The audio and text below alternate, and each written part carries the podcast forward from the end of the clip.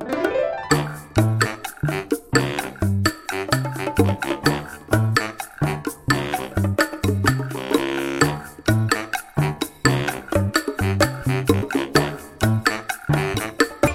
¿qué tal? Esto es How to Spanish Podcast. Yo soy David. Y yo soy Ana. En este episodio vamos a jugar con ustedes a unas adivinanzas. How to Spanish Podcast is designed to help Spanish students improve their listening and vocabulary skills, and it's made possible thanks to our Patreon community. By joining the community, you can access the vocabulary guide and interactive transcript, bonus episodes, and monthly activities to practice your Spanish. If you would like to join the experience, go to patreon.com slash howtospanishpodcast. Hola, ¿cómo están? ¿Saben algo? Ahora que estoy usando más inglés día con día con nuestro hijo, me doy cuenta de que hay algunas, algunos objetos de la casa cuyo nombre conozco en español perfectamente, pero en inglés jamás, de los jamases, porque nunca he pensado cómo usar eso en una conversación, pero la verdad es que son objetos que usamos tal vez no todos los días, pero sí con frecuencia, y es solamente parte de incrementar tu vocabulario, así que por eso se nos ocurrió este pequeño juego para que tú te diviertas un poco, practiques escuchar definiciones y puedas ver qué tanto conoces el vocabulario en español. Así es, y esto sucede muchísimo cuando tú estás aprendiendo otro idioma. A veces no conoces la palabra exacta que quieres decir, pero tienes la habilidad de describir. Y muchas veces eh, la verdad es que no practicamos mucho describir cosas. Y es algo que, pues sí, para los niños es muy natural o para los padres que tienen hijos empezar a describirles las cosas, no solo decirles el nombre, pero creo que es una habilidad que todos necesitamos tener en el idioma. Así que vamos a hacer nuestro mejor esfuerzo de describir algunos objetos y Ana no sabe cuáles objetos yo anoté. Eh, yo no sé cuáles son los objetos que Ana anotó. Eh, y este también es un juego común entre los niños mexicanos, jugar adivinanzas. Hay adivinanzas hechas que puedes encontrar en libros. que riman y Que riman y que tienen este un poquito más de, de, de, cerebro pensado. Tengo, tengo un ejemplo. Lana sube, lana baja. ¿Qué es? Ah, eso es muy interesante. lana, si no sabes qué es esa palabra, búscala o ve los materiales que tenemos para ti. Ahí viene esta palabra, lana. Pero la respuesta no es lana. La respuesta es la navaja. Y de hecho, eh, con este una broma, solo para que sepas un poco más de la cultura mexicana, es muy común que escuches decir, pues un borrego en un elevador. Claro, porque lana es lo que tienen borregos. Lo que tienen los borregos. Eh, algunas personas dicen el dólar, también, como otra broma, porque a veces ah, el precio del dólar contra el peso mexicano sube y baja. Entonces, bueno, pero sí, la respuesta oficial es la, navaja.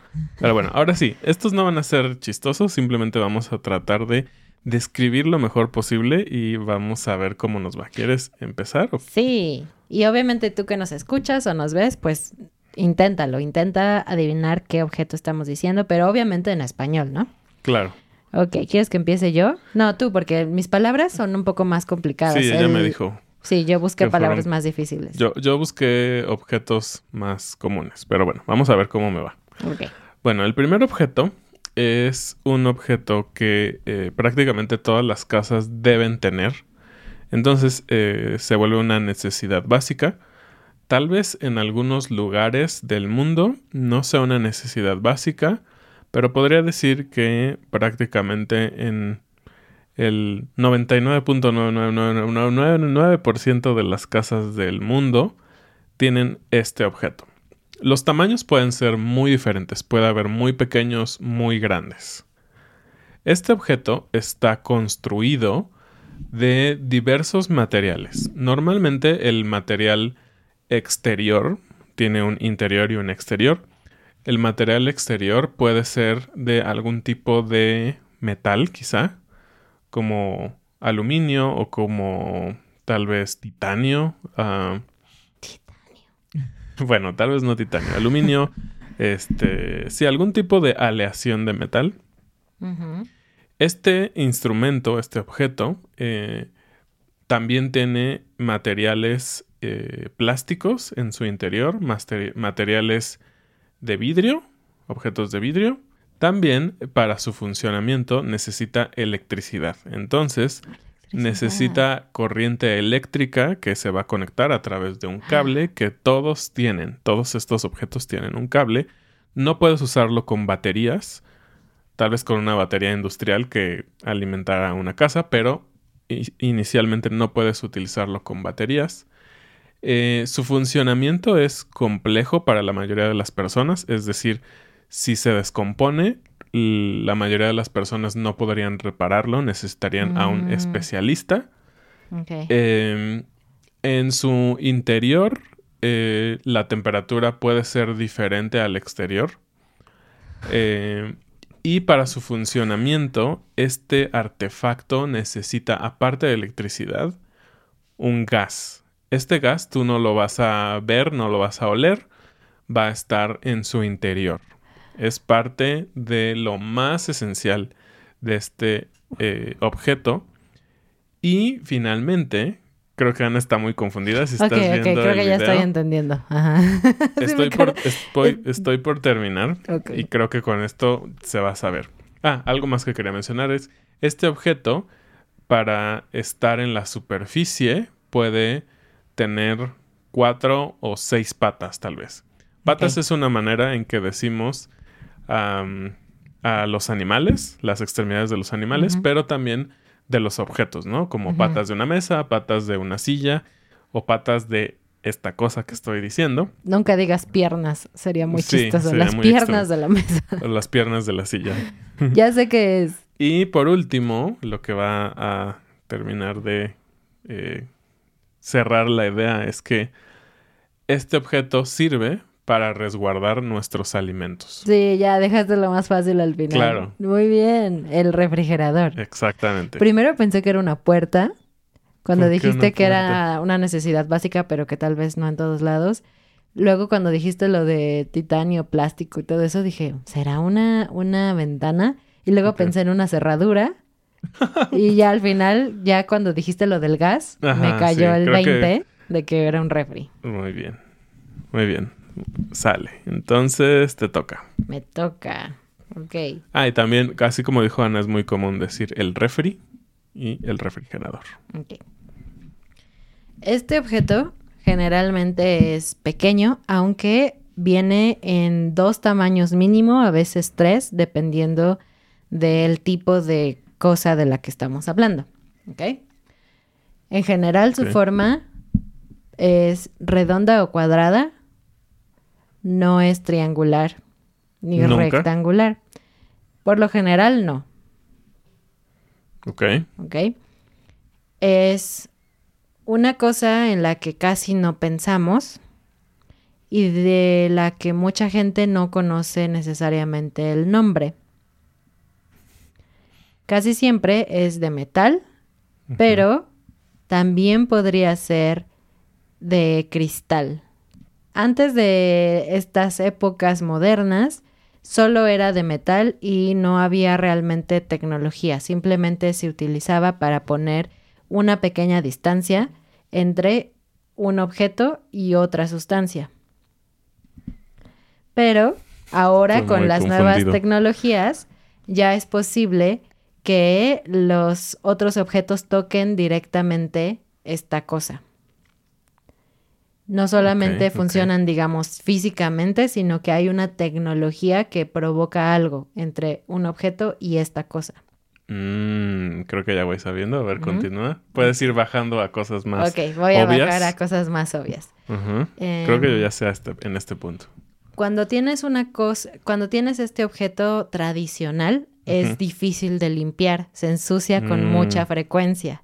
Sobre todo en no, tú no puedes decir nada. Se ensucia con mucha frecuencia y a veces si se ensucia de ciertas sustancias pegajosas y no lo limpias rápido, se queda pegado. Bueno. Ya quiero decir, pero sigue, es un buen ejercicio ya lo para los ¿Lo voy bajando más? Ajá, ajá. Ok, entonces, este objeto se encuentra en la cocina de una casa. Y algo muy chistoso es que no sé por qué las personas tienen uno de estos objetos favorito. Siempre usan este objeto. Es como un chiste que tienes disponibles, como te dije, dos, cuatro o seis, pero Ah. cada persona tiene una que es su favorito y siempre utiliza el de este lado. Eso cambia mi idea, pero tiene que ver con eso, ok. ¿Ok? ¿Ya lo digo? Y le voy a decir ya lo más, más fácil, por si no lo has entendido. Esta cosa se utiliza para poner encima ollas o para poner cualquier utensilio para cocinar. Bueno, cualquier recipiente para cocinar. Puede ser una olla o un sartén, un comal. ¿Qué es? Ok. Obviamente al principio yo pensé que estabas hablando de la estufa en general. Ajá, toda. Porque siempre piensas en la estufa como todo, ¿no? La parte de arriba, la parte del medio. Pero, dado que ella se refirió a que todos tenemos uno eh, preferido para cocinar nuestros alimentos, entonces te refieres a la hornilla. Sí, la hornilla. Uf, ¿Qué es la hornilla? Entonces, ya un poco más rápido y claro, es cada uno de los lugares que tienes disponibles para cocinar en una estufa. Puede ser de gas, puede ser eléctrica, por eso estabas hablando de que ahora las nuevas tecnologías te permiten simplemente poner estos materiales juntos y se van a calentar sin fuego. Creo que ese fue un punto muy importante que no dijiste que utilizaba gas normalmente Ah, sí. o electricidad. Entonces no fue tan fácil en un principio. Pero sí, la hornilla es el lugar en donde tú pones los alimentos y como bien dijiste, sobre todo en la comida mexicana, cuando tú utilizas tu hornilla hay mucha grasa y tal vez salsas eh, burbujeando y se ensucia alrededor y si no lo limpias rápido es un desastre después para limpiar. Así es. Wow, muy bien hecho, muy buena descripción. Ok, vamos ahora con el mío. El mío también es, es este sencillo, me parece. Vamos a ver. Ok. Eh, este producto, este objeto, esta cosa, eh, también es bastante común en las casas. Eh, yo diría que forma parte de los elementos esenciales en una casa, eh, sin llegar a ser el más importante. Es decir, cuando te casas quizá eh, forma parte de los deseables, más no de los indispensables. ¿Ok? O cuando te mudas a un lugar nuevo o lo que sea que estás empezando tu vida. Este objeto puede ser de muchos materiales. Eh, es, la variedad es parte de lo que hace interesante a este objeto. Em, normalmente, cuando tú vas a llegar a un- una nueva casa o lo que sea, o compras uno nuevo, necesitas de muchas personas para eh, ponerlo en su lugar, eh, introducirlo en tu casa, inclusive bajarlo del camión que lo va a traer a tu casa. Por lo tanto, tú no puedes ir a una tienda y decir, quiero este objeto y me lo llevo en mi coche cargando o lo que sea. No, es imposible. Ok. ¿Ok? Em, este objeto eh, después llega a formar una parte tan importante de la casa que pasas mucho tiempo eh, en ese objeto. Ese objeto no necesariamente es para una persona sola, puede ser para varias personas, pueden disfrutar de ese objeto. Ya vas sabiendo más o menos, ¿ok? Es un mueble grande. Es un mueble grande que está en la casa para varias personas. Este mueble grande, eh, normalmente la idea Ah. es que sea cómodo, Ok. Porque, como dije, vas a pasar mucho tiempo en él. Y finalmente, este objeto, eh, como ya dije, puede ser de varios materiales, pero los más comunes son telas, Y piel. pieles o pieles sintéticas. Ya sé. Hay variedad de estos objetos y puedes tener algo muy sencillo sin ninguna funcionalidad extra más que sentarse o puedes tener objetos que ahora tienen cargadores USB o puedes poner tus bebidas en él. Entonces este objeto es muy muy importante. un sillón. Un sillón. Y en otros exacto. lugares le dicen sofá. Pero aquí Exactamente. sillón. Y bueno, también tenemos lo que llamamos el sofá cama, ¿no? que Mm, son sofá estos cama. Que puedes volver como una pequeña cama para invitados a veces o algo así. No son tan cómodos para que tú duermas ahí siempre, pero funcionan. Y por cierto, eh, para los sillones muchas veces se utiliza en inglés el tipo de sillón, pero puedes decir cuántas plazas tiene un sillón. Un sillón de tres plazas es donde caben tres personas, de dos plazas o de una plaza. Muy bien. Entonces vamos con la siguiente y voy a decir menos información para que sea más rápido y veamos más palabras. Este es un objeto que no está en todas las casas. Casi siempre está hecho de metal o de plástico y em, su función no es tan importante a menos que vivas en un lugar selvático o desértico, muy extremo. Ok. Pero es muy deseable. Es un objeto que generalmente no se mueve y por lo tanto es un poco complicado de limpiar. De hecho, creo que a veces la gente olvida limpiarlo. Este objeto eh, siempre cubre una entrada a la casa Ok. y em, casi siempre tiene forma de red. ¿De red? Ujú. Estoy muy confundido. La textura es como una red. Cubre una entrada a la casa y la textura es como una red. No es una puerta. No, ¿Cómo puede ser otra cosa? Es de metal o plástico, parece una red. No está en todas las casas. Todas las casas tienen puertas, ¿no? Wow. ¿Qué es? Buscaste muy buenas palabras, muy buenos objetos. Es un mosquitero. Exactamente. Es un objeto que se utiliza para evitar que los insectos entren, a tu a casa, la casa, claro. por una entrada, por una ventana. Claro, uno siempre piensa como entrada, una puerta, pero claro, puede, una entrada puede ser una ventana. Y sí, como Ana dice, sobre todo en México es mucho más común en los lugares donde sabes que hay mosquitos o moscas. Y no, por ejemplo, Oh. en Ciudad de México no es tan común que las casas tengan mosquiteros. Aquí en Querétaro es como un hecho, todas las casas tienen mosquiteros. Porque hay alacranes. Pero, ok, muy, muy interesante. Muy bien, vamos con la siguiente. Y wow, hemos, hemos tomado bastante tiempo. Muy bien, voy a tratar también de ser un poco más corto. Este utensilio eh, originalmente siempre era hecho de metal, de cobre específicamente. Eh, con la evolución y, la- y los cambios en la tecnología han cambiado los materiales, pero sigue siendo como algún tipo de metal o alguna aleación de metal. Este objeto necesita ser tocado, es decir, tú necesitas tocarlo, manipularlo para que funcione, si no, no tendría ningún sentido.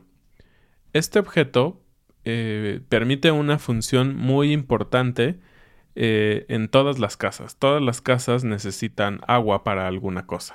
Este objeto te da la capacidad a través de ciertos movimientos de tener agua o no tener agua en tu casa. Ah, ya. Una llave. Una llave. Es chistoso que la palabra llave se utiliza para varias cosas, ¿no? La llave del agua para abrir y cerrar, la llave con la que entras a una casa. También la utilizamos llave para las herramientas, como la llave inglesa y Ujú. otras llaves.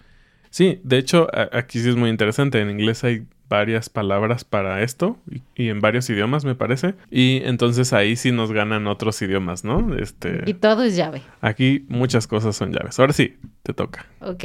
Este objeto es súper importante que ustedes que nos escuchan sepan el nombre. Y en mi experiencia, muy pocos estudiantes conocen este nombre. ¿ok? Uy, tengo miedo. Este es un objeto chiquitito, chiquitito. Puedes ponerlo entre tus dos dedos, el índice y el pulgar. Muchas veces lo manipulas con tus dedos, con tus dos dedos. Lo giras hacia la derecha o lo giras hacia la izquierda. Y este objeto chiquitito eh, ¿Forma perdón. parte de otro objeto? Espera, espera. Eh. Lo giras hacia la derecha o la izquierda o a veces eh, tiene otra forma en la que tienes que ponerlo adentro, como eh, deslizarlo de un lado a otro para que cumpla su función. Su principal función es la seguridad. Y eh, Mm. generalmente este objeto se encuentra en una puerta. ¿Un cerrojo? Pero una forma más casual de decirle. Manija. Ponle él, ponle él. Ah, el seguro. El seguro, seguro Claro. o segurito. Es esa, ese botoncito en las puertas que giras o aprietas para cerrar una puerta o en algo pues con más seguridad como en un hotel, por ejemplo, pues pones este un, un- una cosita de metal, la deslizas para bloquear que se abra la puerta. Eso es un segurito. Ah, y por cierto, en inglés, que es el idioma que conocemos, tienes un verbo, ¿no? To lock the door, que se refiere a, a eso, a cerrar completamente. En español no existe ese verbo. Tienes que decir a qué tipo de lock te refieres. Si te refieres a usar una llave, entonces le decimos échale llave o cierra con llave. Pero si estás hablando del segurito, tienes que decir ponle el segurito o el seguro. Y obviamente normalmente agregamos la cosa, ¿no? A menos que las dos personas estén enfrente de ese objeto, pero normalmente decimos ponle el segurito a la puerta, ¿no? Ujú. Muy bien, vamos con uno más de mi parte y creo que uno más tuyo y creo que eso va a ser todo. Va, voy a elegir mi favorito. Otra vez, yo elegí objetos muy, muy sencillos. Este objeto puede tener diversos materiales. Puede tener eh, cristal, madera, ah, plástico, tal vez, sí, en algunos lugares algún tipo de metal, normalmente aluminio. Eh, es bastante común también, puedes tener uno o dos en tu casa. Em, necesita algo para sostenerse puede ser eh, cuatro patas o una pata, tal vez. Este objeto es indispensable en cualquier reunión y este objeto es indispensable para ingerir los alimentos. ¿Dijiste una pata o cuatro patas? No sé. Es muy fácil. Es el objeto, Ah, es una mesa. una mesa. Por un momento dije, no, visto- no puede ser una mesa con una pata, pero sí, claro. Sí, hay mesas, sobre todo las más antiguas. Ajá, o las tenían circulares, que es como un pilar en medio. Un pilar grande en medio Y la y sostiene tabla. todo, ¿no? Ajá. Eh, me faltó decir, pueden ser este, Circulares. circulares, cuadradas, rectangulares. Realmente es de las cosas que puedes tener muchísimas variedades, Ok. pero sí. Y, y si ustedes no saben, tal vez eh, en México antes, no hace mucho, era común tener mesas de aluminio en los negocios de la calle, como las taquerías y cosas así. Ponían mesas de aluminio. Ahora todo es plástico, todo ha cambiado a plástico. Pero esas mesas eran muy útiles porque no se movían tan fácil. Ok. La última. La última. Este objeto siempre es de alguna especie de tela. Ok. Puede ser una tela muy chafa o una tela respirable, una tela muy cara. Tú decides. Chafa. La verdad es que la mayoría de las personas van a tener más de cuatro en su casa. Puedes tener, mínimo necesitas uno si solo vives tú. Pero incluso si solo vives tú, podrías tener dos, cuatro, seis, ocho, diez. Puedes tener muchos porque no estás usando todo al mismo tiempo. Generalmente tienes más de un objeto para poderlo intercambiar y combinar con tu casa, con la habitación. Este objeto se lava, se tiene que lavar con frecuencia y generalmente tiene una forma rectangular, es de tela, tiene una apertura y adentro de este objeto se mete otro objeto. La función de este objeto es evitar que ensucies. El otro objeto. Ah, Ya sé. Una funda de almohada. Exactamente, una funda de almohada. La telita que cubre tus almohadas se llama funda. De- y, y eso funciona para cualquier tipo de objeto Ah, para un que cojín. cumple esa Mm. función. Por ejemplo, Claro. eh, puedes tener una funda para tu celular. Es, así lo decimos, por ejemplo. Una funda para tu coche, es esa tela que cubre por completo el Eh, coche. Una funda del micrófono, por ejemplo, si vas a transportar tu micrófono, te dan una fundita. Entonces, de hecho, es una palabra bastante común que ahora que lo pienso también no lo he escuchado mucho decirlo a los estudiantes No. de español. Eh, por un segundo pensé que estabas hablando de una colcha, en un momento pensé que estabas hablando de una toalla. Pero bueno, Bueno, pues espero que te haya gustado este juego. Cuéntanos en los comentarios si te gustó o no, si fue muy difícil, muy fácil. si Porque- pudiste Adivinar. responder antes de que nosotros dijéramos la respuesta. Claro, y si te gustarían más episodios de este tipo para, para practicar vocabulario. Así es, y como siempre, muchas gracias a nuestra comunidad de Patreon que siempre nos apoya. Muchas gracias y bienvenidos a los nuevos miembros de Patreon. Stacy, Kyla, Elisa, Kathy, Michael, Señor Llaves, DM, Sadek, Thomas, Lincoln, Daphne, Wade, Amy, Alexei, Bolding, Jennifer, Richard, Dominica, Justin, Rosalie, Martin, Penway, Pat, Angélica. Nos vemos en un siguiente video. Adiós.